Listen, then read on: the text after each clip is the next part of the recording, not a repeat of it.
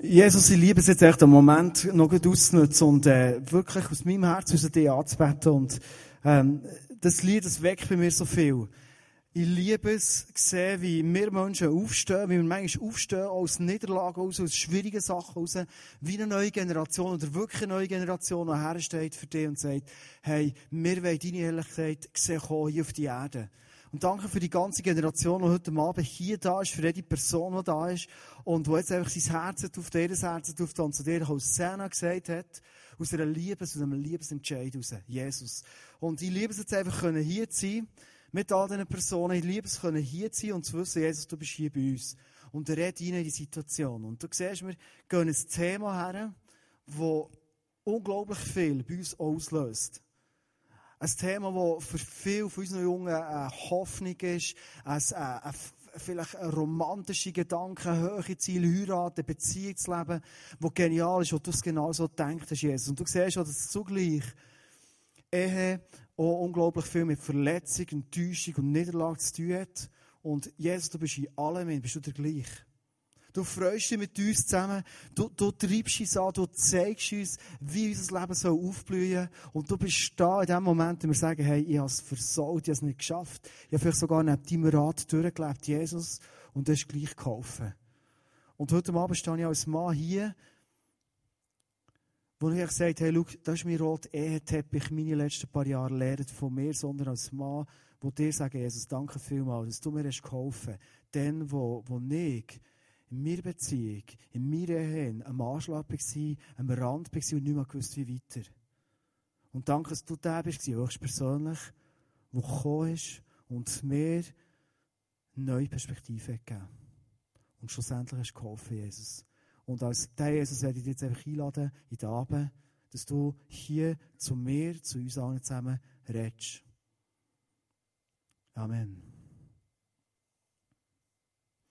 Wir wissen genau, was das Thema für dich hat ausgelöst, was du auf der Homepage hast gesehen, Heirat und Ehe. Es gibt jenste Sachen, die durch den Kopf gehen. Vielleicht hast du gewisse Erwartungen gehabt, hast gedacht, hey, jetzt gehe ich mal ins ICF, schauen, was über das Thema predigt wird. Und ähm, wir werden wirklich verschiedenste Sachen zusammen anschauen. Und ich hoffe ganz fest, Du musst so mein Gebet sein, dass du in der Situation, wo du bist, ob du Single bist, ob du eine Beziehung aufbauen bist, ob du schon jahrzehntelang geheiratet bist, ob du gescheitert bist in der Ehe, ob du vielleicht schwer verliebt bist, nur merkt sie es oder er nicht, könnte es ja geben. Einfach, dass du heute Abend eine Antwort in deine Situation hinein bekommst. Ich liebe es, über Ehe und über Heiraten zu reden, weil es ist so eine Grundidee von Gott. Gott hat gedacht, ein Mann, eine Frau, die einander lieben, sich füreinander entscheiden, einander treu bleiben, das ist so ein Stück von Himmel, das ist vielleicht auch schon gehört, auf der Erde. Es gibt so einen bekannten Vers, wird fast jeder Hochzeit wird er gelesen und gebracht, aber es ist einer der ersten Verse, wo, oder sogar der erste Vers, wo in der Bibel über Ehe geredet wird. In 1. Mose 2,18 steht, es ist nicht gut, dass der Mensch allein lebt, er soll eine Gefährtin bekommen, die zu ihm passt. Das ist die Idee von Gott. Und ich werde das am Anfang reinbringen, egal, ob du heute Abend da bist, du sagst, schau, ich habe eine Geschichte, meine Ehe ist gescheitert, es ist vorbei, meine Frau hat mich vielleicht verlassen, hat die Scheidung eingereicht und ich stehe da. Gott sagt, ich will nicht, dass du allein bist, sondern ich will, dass du in deinem Leben aufblühen kannst. Das ist immer wieder der Sinn von Gott. Ehrlich hätte ich gerne heute Abend die Message zusammen mit meiner Frau gemacht. Aber es ist mir zum Glück nicht davor gelaufen, aber sie hat gleich heute Abend doch noch äh, im Kids Point unten, ist sie bei den Kids und es ist einfach nicht gegangen, es zusammen zu machen. Und sie hat ein paar SMS bekommen, weil es Zeitlich auf der Homepage war, dass wir die Message zusammen machen, ist das Bild hier auf der Homepage gewesen. Und sie hat SMS bekommen, yeah, cool, du wirst wieder mal preachen, du wirst dir Gottes sagen, äh, Gott soll dir helfen, ich freue mich auf dich. Und vor allem die, die jetzt ein bisschen enttäuschen dass einfach ich hier auf der Bühne stehe, ist wenigstens so das Foto da. Und, äh, genau, das wäre meine Frau. Und, äh, nächsten Sonntag ist sie on stage, am Muttertag, und dann habe ich gesagt, den musst, den musst nicht. Aber den würde ich dich gerne on stage haben, zu predigen. Genau. Voilà. Alle, die jetzt denken, ich habe auch noch Schwein gehabt, aber ja, es ist meine Frau. Genau. Super. Sehr gut.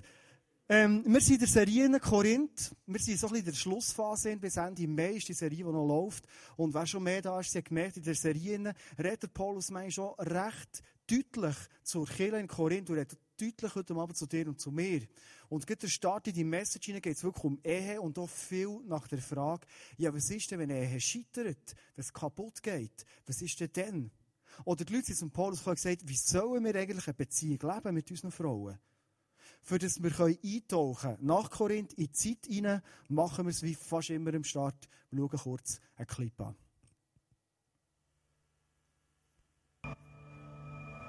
Wenn wir über Ehe reden, dann denken wir vor allem an viel Romantik, schöne Blumen, eine malerische Umgebung.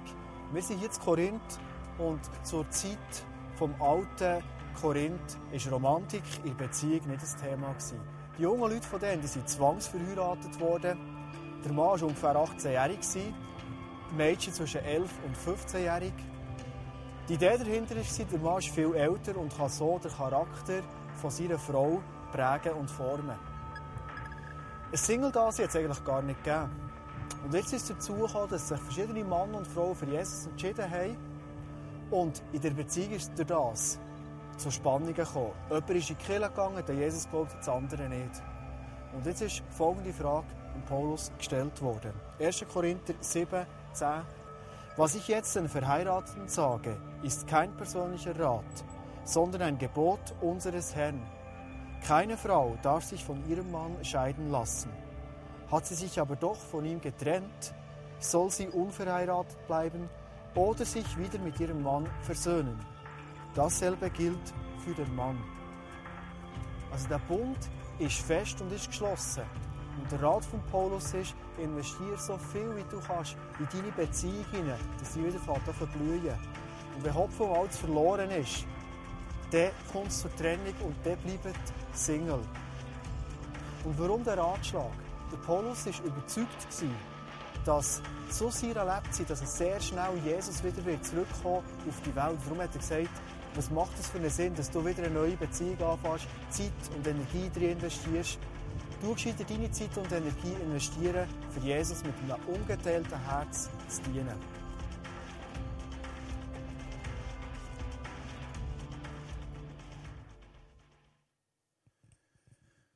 Zwangsverheiratung, krasse Alter, kannst du dir fast nicht vorstellen. Also der Vater sagt, hey Tochter, jetzt bist du immerhin schon elfjährig, höchste Zeit zum Heiraten. Wir schauen mal ein bisschen um, wer hat es für dich? Und schon wird das Ganze eingefädelt. Wie hat der in Korinth, also was hat der Paulus eigentlich für ein Publikum vor sich gehabt, wo er den Brief geschrieben hat, den ersten Korintherbrief? Es hat Sklaven-Ehe gegeben, relativ viel. Sklaventum ist dann äh, ganz, ganz hoch vor allem bei den reichen Korinther, die Sklaven gekannt. Oft, wenn zusammen Sklaven im gleichen Haus waren, haben sie auch geheiratet. Es hat ein Eheprobenjahr gegeben. Also ein Jahr lang mal pröbeln, wie es so ist, und dann entscheiden. Nachher ähm, hat sogar gegeben, der Vater nicht nur gesagt, ähm, du bist jetzt elf, ist Zeit zum Heiraten, wir schauen mal, wer es könnte, sondern er hat vielleicht seine Tochter angeschaut und gesagt, du, hey, die sieht wirklich hübsch aus. Hey, was die alles für Talent hat. Und wenn ich meine Kasse anschaue, die ist relativ leer. Also gibt es eine einfache Gleichung. Ich verkaufe meine Tochter. Für das meine Kasse stimmt und sie ist verheiratet.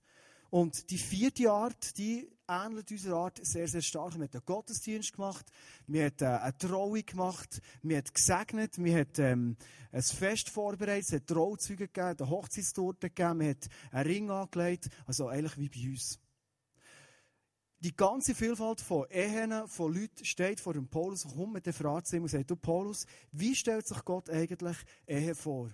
Und der Paulus hat gewusst, dass die Leute in Korinth, und du hast ja gemerkt in dieser Serie, die haben zum Teil sehr, sehr ähnlich gelebt, wie wir heute auch leben. Also Moral, kannst du nicht nur sagen, früher war alles super und heute ist es schlimm, sondern früher war es zum Teil genau gleich schlimm gewesen.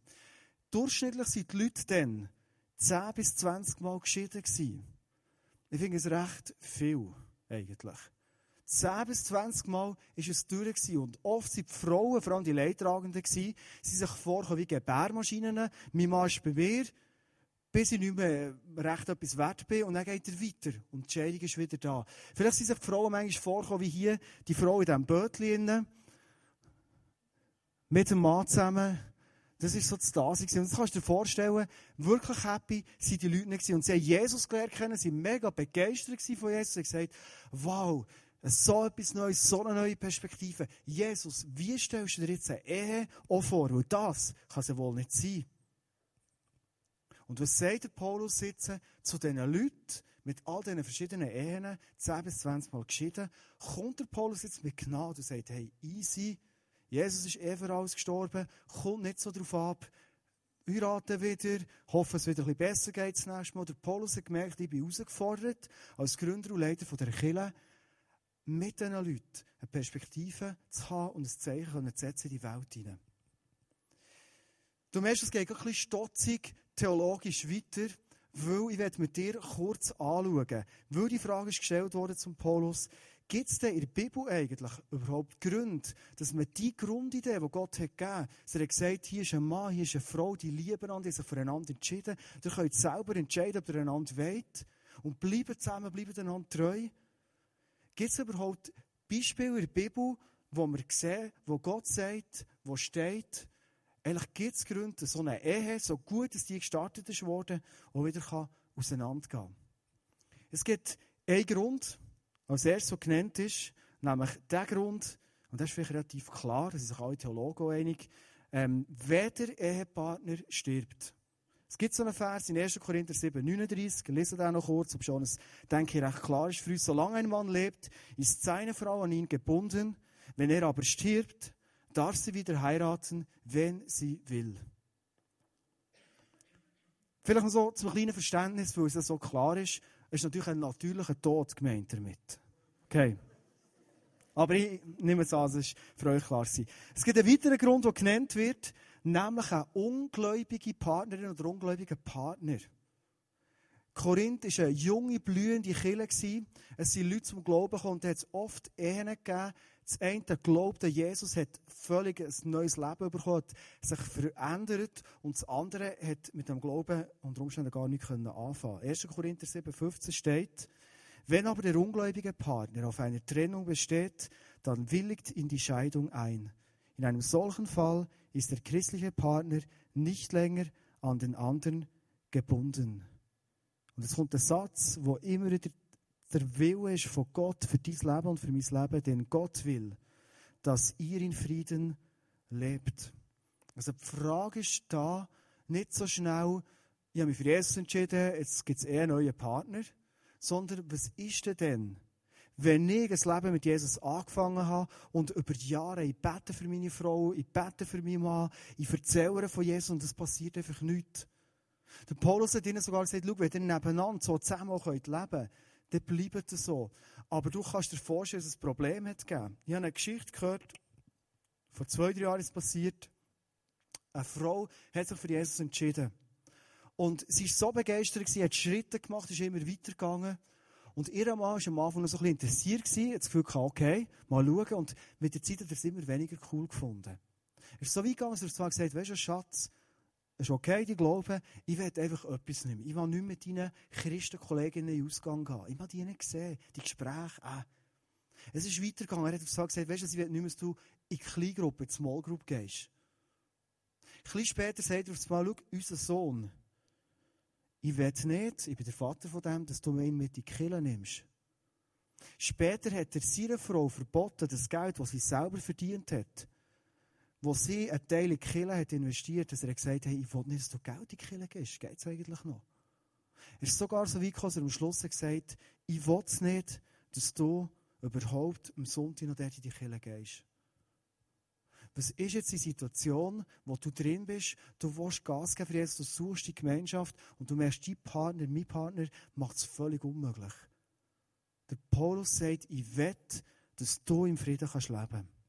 Ein dritter Punkt, der in der Bibel aufgeführt wird, sagt Jesus höchstpersönlich. In Matthäus 19,9 wird oft oft vorgezogen, wenn Leute fragen, wenn ich denn mal geheiratet war und meine Ehe ist gescheitert, darf ich noch mal heiraten? Jesus sagt, jeder, der sich von seiner Frau trennt und eine andere heiratet, bricht die Ehe. Jesus sagt klar, hey, ich will, dass ihr zusammenbleibt, alt, glücklich und grau werdet und nicht die Ehe auflöst. Es sei denn, und jetzt tut er eine Möglichkeit auf, einen Grund auf, seine Frau oder auch sein, ihren Mann hat ihn oder sie betrogen. Also Jesus sagt, wenn Ehebruch passiert ist und Verletzung so stark ist, dann kann das ein Grund sein, dass du eine Beziehung auflöst. kommt ein äh, Witz in Sinn, vielleicht kennst du den. Also der Hansli, ist mehr Geschichte vom Hansli. Der Hansli der hat sich angewöhnt, dass er immer am Abend für Leute betet hat. Und eines am Abend ist er ins Bett und hat im Bett betet und gesagt, lieber Gott, bitte segne meinen Großvater. Am nächsten Morgen steht er auf, seine Mami sitzt am Tisch, gerannt und er fragt, was ist los? Der Großvater ist gestorben. Etwa zwei Wochen später, der Hansli am Abend im Bett, er betet, bitte Jesus segne meine Großmutter. Am nächsten Morgen steht auf, sein Vater sitzt am Tisch, gerannt und fragt, was ist los? Die Großmutter ist gestorben.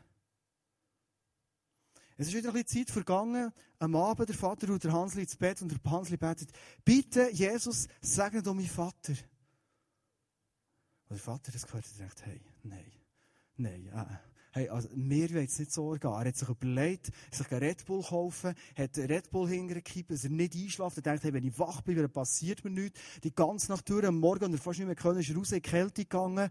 Und um 7 kommt er rein, kommt hey, Mutter sitzt am Tisch, gerannt und sagt, Jetzt ist gerade der Briefträger gestorben.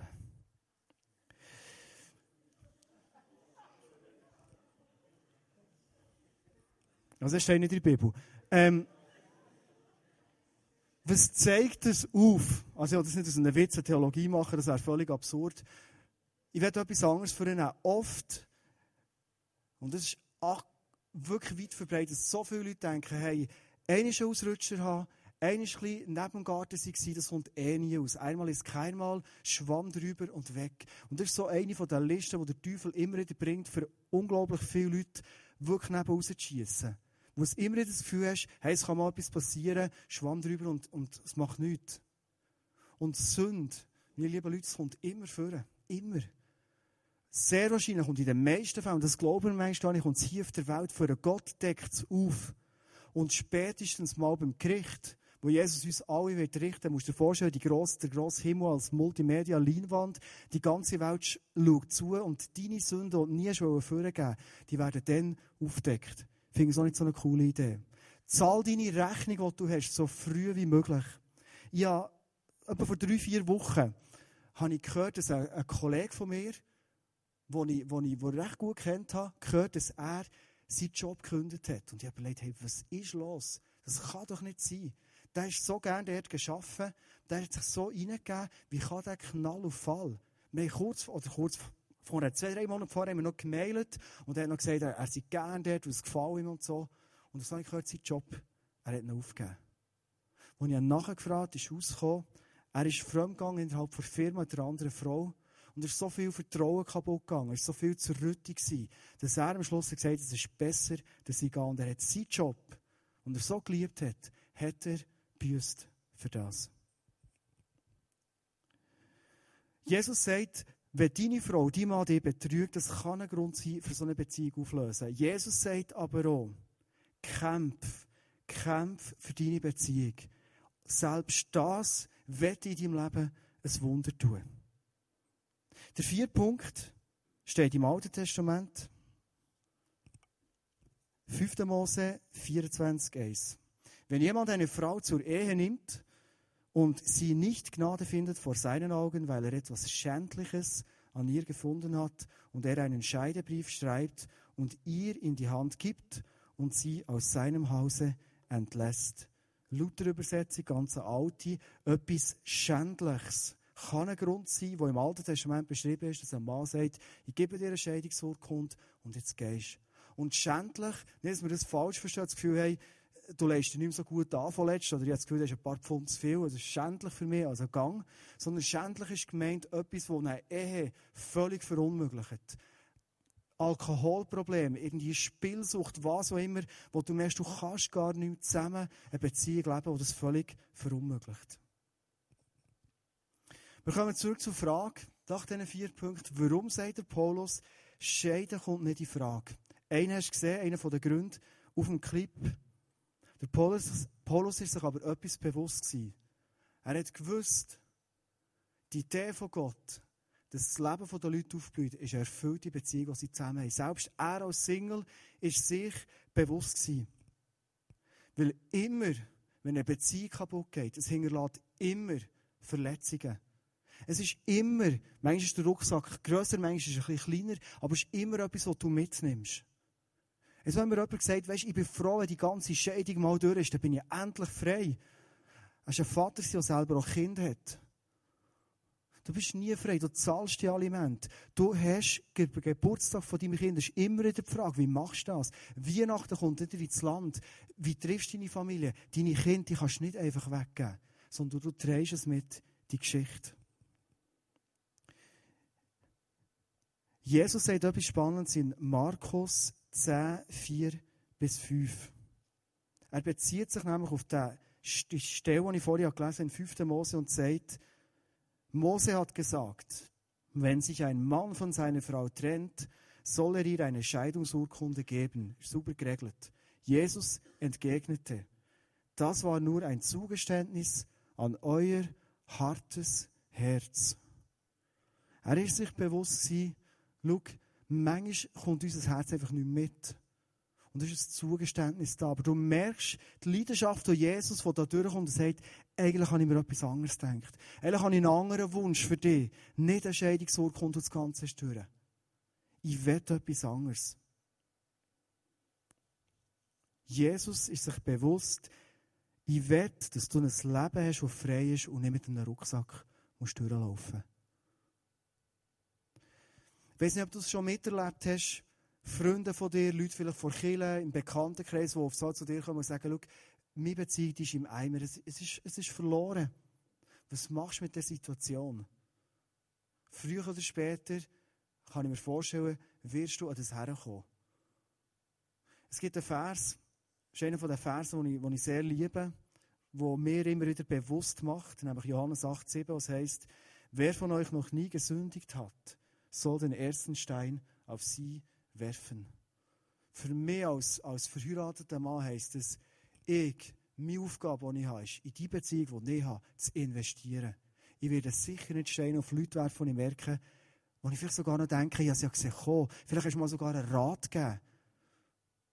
Aber meine Verantwortung ist meine Beziehung. Erster Punkt ist ganz wichtig. Wir lieben die betroffenen Leute. Liebe ist so krass heilsam. Wir hören beide Seiten der Geschichte an. Jeder Mensch ist immer, bringt seine Farbe in eine Geschichte hinein. Wir beten, ich liebe den, liebe den Punkt, wir beten, um ein Wunder auch passieren. Mir kommt eine Situation in den Sinn, es ist acht Jahre her, wo ein Freund zu mir kommt und sagt, weisst du was, meine Ehe ist im Eimer. Hey, meine Frau hat mich mit meinem besten Freund über eine lange Zeit x-mal betrogen. Und das Ganze in meinem Ehebett drin. Musst du dir das mal vorstellen. Wenn ich weg war, ist das passiert. Und ich bin der gestanden und dachte, hey, was mache ich jetzt? Zulassen ist klar. Mut zusprechen, zu ihm schauen. Und auf einmal habe ich das Gefühl ich stelle ihm einfach die Frage sage, ja, was willst du jetzt machen? Was machst du in der Situation? Ich kann für dich beten, ich bin die Freundin, gehe mit der, der Tür, ganz klar. Aber was willst du jetzt machen? Was er hat gesagt, werde ich ganz am Schluss euch erzählen. Ein weiterer Punkt ist, wir lesen, was die Bibel zu diesem Fall sagt. Haben wir vorhin gemacht. Wir wollen einen weisen und einen geprüften Rat geben und wir treffen eine vernünftige Entscheidung. Das war der erste Teil. Vielleicht denkt wow, ganz etwas anderes erwartet heute Abend. Und ich werde zusammenfassen zu diesem Teil, nochmal sagen, die Idee von Jesus ist immer, egal an welchem Punkt du bist, dass du nicht aufgehst und er sagt, gang nochmal, ich kenne dein Herz, aber ich werde dein Herz weich machen und deine Beziehung wieder zum Fliegen bringen. Das ist mein Wunsch, den ich habe. Jesus redet aber selber vom Plan B. Ich habe am Anfang gesagt, ich hätte gerne die Message heute Abend zusammen mit meiner Frau gemacht, dass sie als Frau vor allem jetzt auch noch zu drei Sachen zum Schluss etwas erzählen können. Ich denke, dass die Frauen manchmal uns Männer meilenweit überlegen.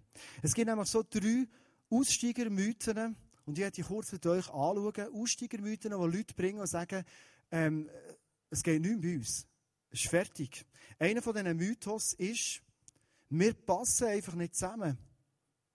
Es passt nicht. Ein paar von denen kennen meine Frau und haben auch schon beobachtet, dass wir unglaublich unterschiedlich sind. Wirklich. Also ganz am Anfang unserer Beziehung, die hat angefangen, ist mir das sofort aufgefallen. Ich bin so zum Beispiel der Harmonietyp, ich gerne gut mit allen, friedlich mit allen. Und sie ist eine, sie muss Klarheit haben. Und die bleibt stur, bis sie die Klarheit hat. Und wenn nötig ist, lässt sie noch einen Stachel raus. Jetzt musst du dir mal vorstellen, ich so der Teddybär sein, der mal den Stachel rauslassen kann. Irgendwann klebt das. Das ist meine Frau und ich. Und wir haben gemerkt, wir sind krass unterschiedlich. Etwas Zweites zum Beispiel ist, ich bin ein Ausschläfer und sie ist eine Frühaufsteherin. Das kannst du dir mal vorstellen. Das ist noch interessant. Wir haben in Adelboden gewohnt. Ähm, ich bin äh, in, in einer Wohnung im Dorf, aber es war eine Wohnung außerhalb. Und dann war ein Sonntagmorgen, ich glaube, es war etwa 10 Uhr, ich war friedlich am Schlafen im Bett, die Sonne ist schon so ein bisschen reingeschonen. Und es mal läutet, so dachte, hey, Sonntagmorgen in aller Frühe, er läutet. Er hat sich dafür. Ich dachte, komm, ist niemand daheim, das merken sie ja nicht. Das zweite Mal gelitten, dachte, hey, wer hat sich dafür zweimal zu am Sonntagmorgen früh um 10 Uhr? Und es hat das dritte Mal gelitten und ich gemerkt, das muss ich auftun. Ist meine, meine Freundin dann, steht vor der Tür, mega gut gelaunt, die so schlaftrunken und sagt, hey, ich kann reinkommen und hallo und, und so. Ich habe ehrlich schon Freude gehabt, aber am Morgen brauche ich aber ein bisschen Zeit noch. Und sie hat erzählt, weisst, ich habe eine Kollegin angerufen, dann habe ich einer anderen Kollegin noch einen Brief geschrieben, dann habe ich stille Zeit gemacht, habe etwas zu bin noch drei, vier Stunden joggen und dann bin ich heim duschen, und ins Velo genommen, bin zu dir gefahren. Am Morgen um 10 Uhr, da brauche ich einen ganzen Tag für das. Und sie, und darum sage ich, Frauen sind dort oft ganz viel weiter als manchmal mehr Männer. Ich habe gelernt, die Verschiedenartigkeit, die wir haben. Ich kann von ihr profitieren. Ich habe gelernt, über Probleme zu reden. Ich habe gelernt, dass es sich lohnt, am Sonntagmorgen um 7 Uhr aufzustehen. Also vielleicht nicht immer, aber zwischen und echt den Tag zu genießen und zu sagen, hey, die Sonne scheint, komm, let's go, machen wir irgendetwas. Ich habe es gelernt und ich habe es mal gemerkt, unsere Unterschiede, die können extreme Bereicherung werden. Du siehst hier das Bild vom Garten. Vielleicht hast du schon lange gedacht, das soll der Garten hier. Ähm, das ist nicht unser Garten, sondern es ist ein Bild. Wo ich glaube, es geht gar nicht darum, ob wir so extrem zusammenpassen oder grosse Unterschiede haben, sondern es geht darum, eine Ehe ist ganz ähnlich wie ein Garten. Im Frühling gehst du einkaufen, gehst du Samen und Setzlinge und alles kaufen für den Garten, hast grosse Pläne, ist wie heiraten. Und auf das Mal kommt der Sommer, kommt der Herbst, wo du musst, sagen Sie jetzt so, dazu schauen, wo gehst du gießen, jeden Abend, wo es ist heiß, wo gehst du das Giet ausschreissen, also, nicht so cool, manchmal. Oder, wo du merkst, hey, die Tomaten, die jetzt langsam kommen, die, die schlampen schon wieder, denen musst du ein Steckchen geben. Du musst zum Garten schauen, weil du willst im Herbst können ernten Und jedes von uns weiss, wenn du nicht dazu schaust, wenn du nicht investierst in eine Beziehung, du wirst nichts können ernten Ein anderer Mythos, der oft vorkommt, ist, wir haben uns auseinandergelebt. Du siehst das Bild von diesen zwei Bötchen und logisch leben wir uns auseinander. Ist doch klar. Wir sind zwei Menschen, die einander lieben, die zusammen einen Weg gehen Aber du lebst mit der Zeit auseinander. Du hast immer noch das eigene Leben, auch wenn du eng zusammen bist. Du machst irgendwo eine Ausbildung, du bist hier beruflich engagiert, du hast hier deine Träume, du hast hier deine Hobbys, du hast da noch Kolleginnen und hier Kollegen. Die Frage ist die, bin ich mir bewusst, dass wir zwei Bötchen sind auf dem Meer oder auf dem See sondern es hat Strömungen, es hat Wellen und das ist normal. Jeder sieht das. Manchmal mehr, manchmal weniger. Die Frage ist die, wie ruden wir zusammen, dass es nicht eine Distanz gibt, die zwar viel zu gross ist man nicht mehr sieht. Was haben wir für Momente, wo wir immer wieder zusammenrudern? Und wenn du heute Abend hier bist, vielleicht eine Beziehung noch gar nicht hast oder im Aufbau bist oder was immer, hoffe ich, dass du ein paar Punkte kannst mitnehmen, wenn du vielleicht sechs, sieben, acht Jahre geheiratet bist, dann werden sie spannend. Dann werden sie extrem spannend. Meine Frau ist auch dort wieder die so einen ersten Schritt auf mehr zugemacht. Als ich aber meine Musik, die ich gehört meine Musik, habe die Anlage da und habe aufgetragen, da hat sie fast rausgeblasen aus der Wohnung. Und wenn ich ihre Musik habe dann bin ich fast eingeschlafen. Jetzt kannst du dir das vorstellen, wie, wie, wie kannst du zusammen ein bisschen Musik hören am Abend, gemütlich?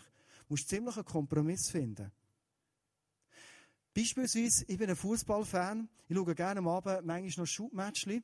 Und äh, meine Frau, die, die hat, ich weiß nicht, ob sie gewusst dass sie bauen hat, aber einfach, irgendwie hat wirklich von Shooten nicht viel Ahnung gehabt. Wie macht es eine Frau, die mit Shooten nichts kann tun, mit einem Mann, der gerne mal ein Champions League schaut oder ein Länderspiel schaut? Wie geht es? Und sie hat mir gezeigt, hey, ich kann zu dir auf dem Sofa sitzen. Wir haben eine Gemeinsamkeit. Wir sind beide Italien-Fans, das ist gut. Genau. Italien wird jetzt Europameister, das ist so mein Gerät, das ich habe. Das nehme ich auch noch unter, wer du als Fan bist bei Euro, jetzt wird die Schweizer nicht dabei sein. Genau. Und sie hat mich gelehrt, es geht gar nicht um Italien, sondern um das Sofa. Sie hat mich gelehrt, am Abend zusammen mit mir auf dem Sofa zu sitzen. Nicht immer, wirklich nicht, aber zwischen und hat in das Heftchen angeschaut, hat manchmal Schutten geschaut, hat gefragt, wie der heisst, oder der, oder der gefällt mir noch, oder so. Und, das war aber nicht so gerne, aber das ist ja Ehrlichkeit, was man schon braucht. Und sie hat gelernt, hey, sie interessiert sich auch für meine Hobbys. Sie hat einen Schritt, einen Ruderschlag auf mir zugemacht. Ein dritter Mythos ist, wir lieben uns nicht mehr. Du siehst ein Feuer hier und du weißt, jedes Feuer ist eine Frage von Zeit, bis verlöscht. Selbst der grösste Hausbrand. Irgendwann verlöscht er von selber. Und die Frage ist, was für Scheitli lege ich nachher? Für das das Feuer vor Liebe brennt. Und ich glaube, wir Männer, ich glaube es persönlich, ich bin ein paar Jahre geheiratet, ich glaube, wir Männer, wir sind dort krass herausgefordert, kreativ zu sein.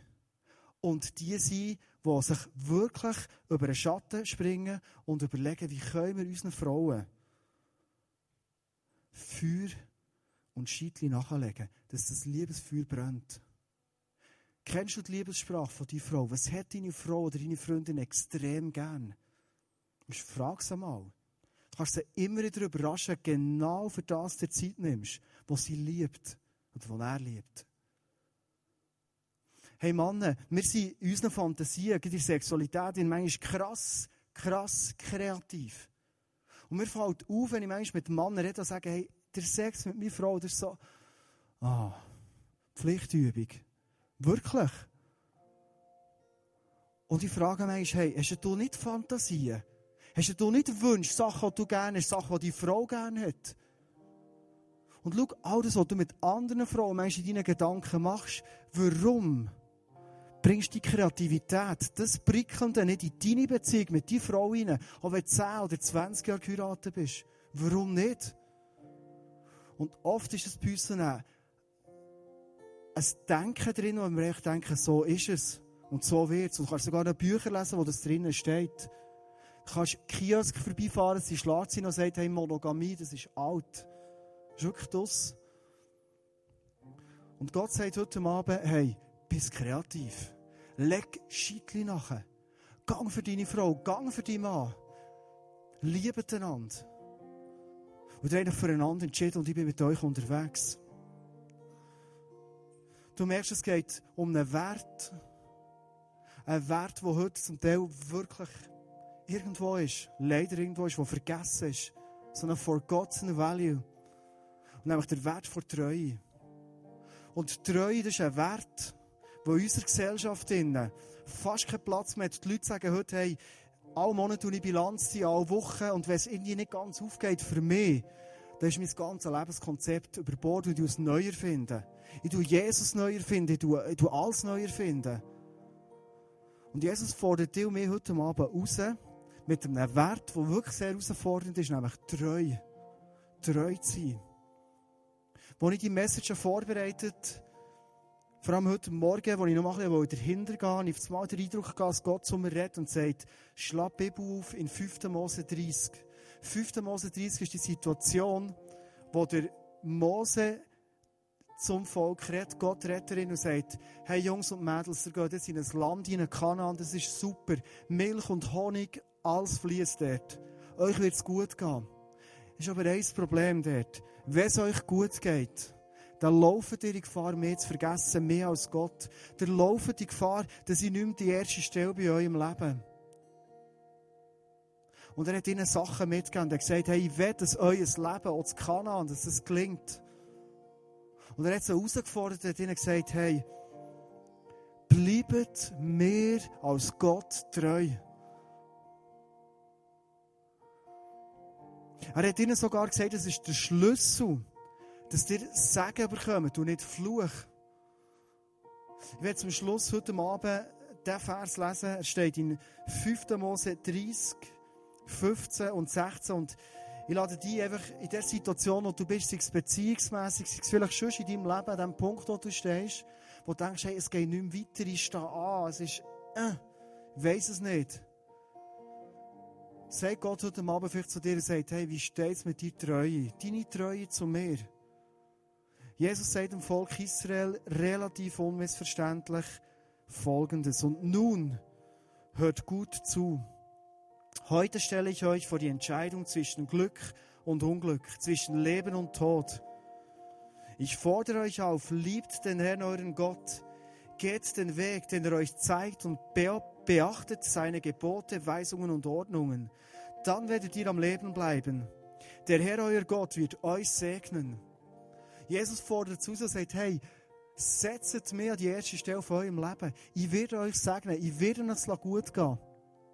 Und vielleicht löst der Vers bei dir etwas aus und du hast gedacht, ja, hey, das habe ich schon x-mal gehört. Und ich glaube ja an Gott und, und, und ich glaube, es sind die Bette und jetzt für bei mir passiert das nicht.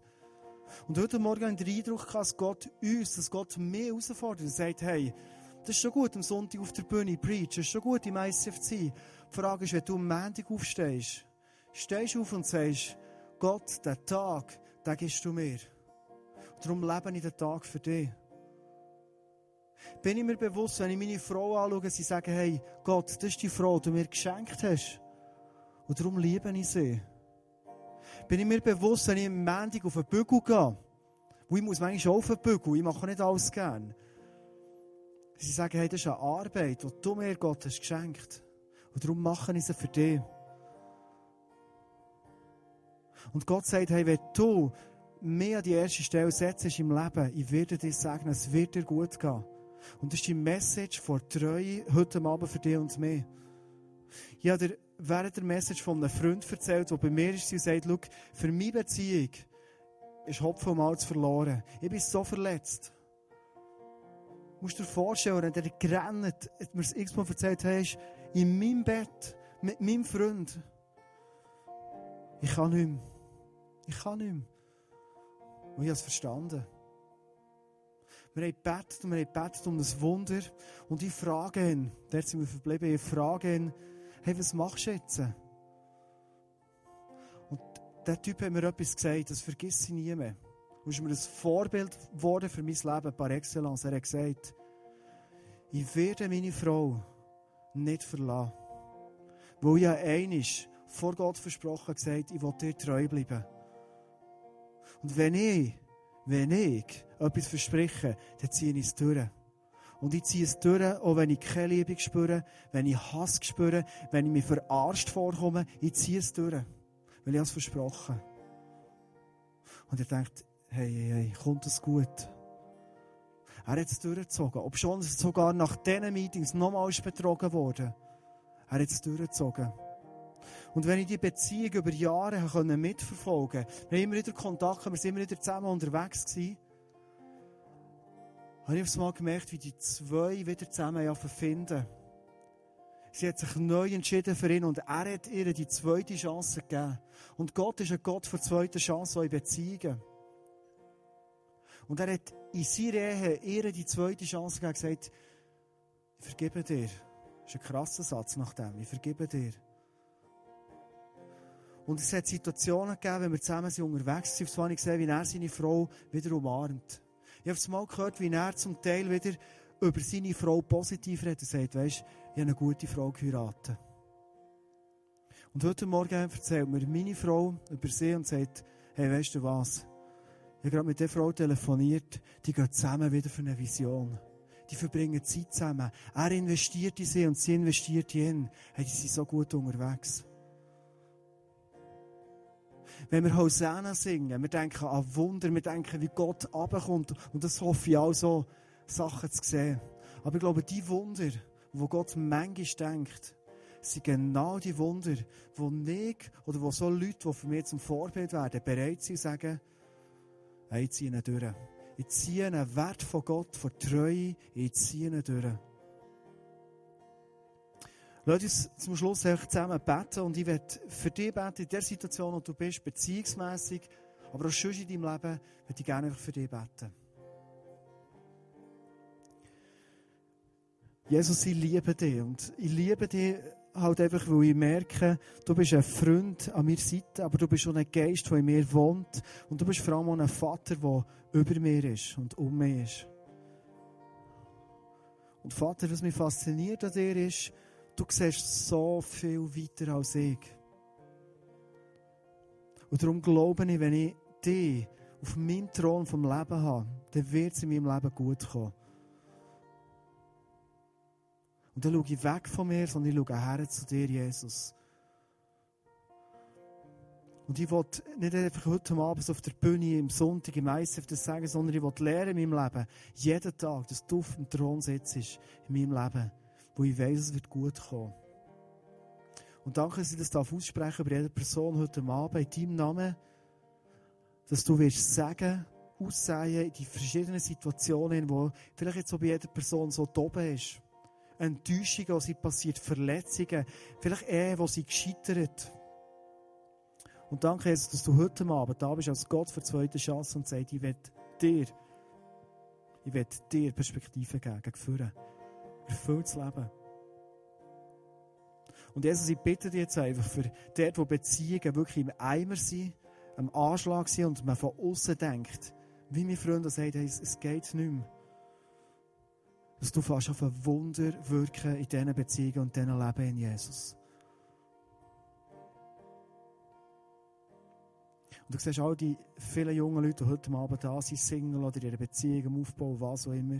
Ich wünsche mir wirklich für jede Person, dass du ihr hilfst, eine Beziehung zu leben, wo du kannst strahlen darüber, wo du kannst Sagen geben, wo der Wert von Treue gelebt wird und blüht. Jesus, das wünsche ich dir. Das wünsche ich mir für all die Leute. Und ich wünsche mir auch für all die Leute, die da sind heute Abend sagen, ich wünsche mir so einen Partner oder eine Partnerin. Schon lange. Danke, dass du die Wünsche siehst. Und ich bitte, dass du die Wünsche erfüllst. Dass alle Personen in ihrer Berufung, in ihren Plänen können wachsen mit einer Partnerin und Partnerseite, wo sie zusammen gehen können.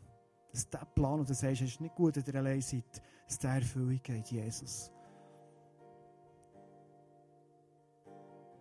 Und das bitte ich euch zum Schluss noch um Schutz, um alle verheirateten Pärchen um Schutz, dass sie unter deinem Schutz leben und zusammen vorwärts gehen können. Danke, Jesus, dass du mit jedem von uns, oder dort, wo wir vielleicht beruflich oder in unserer Berufung in Mühe, treu zu sein, in den Finanzen treu zu sein, wo immer, dass du segnest, wenn wir sagen, hey, ich ziehe nicht durch für dich, Jesus. Jesus, ich liebe dich. Und es fängt mit dir zu leben ein Fakt auf dich zu setzen und ich bin gespannt, was du aus diesem Abend raus wirst für Wunder passieren Amen.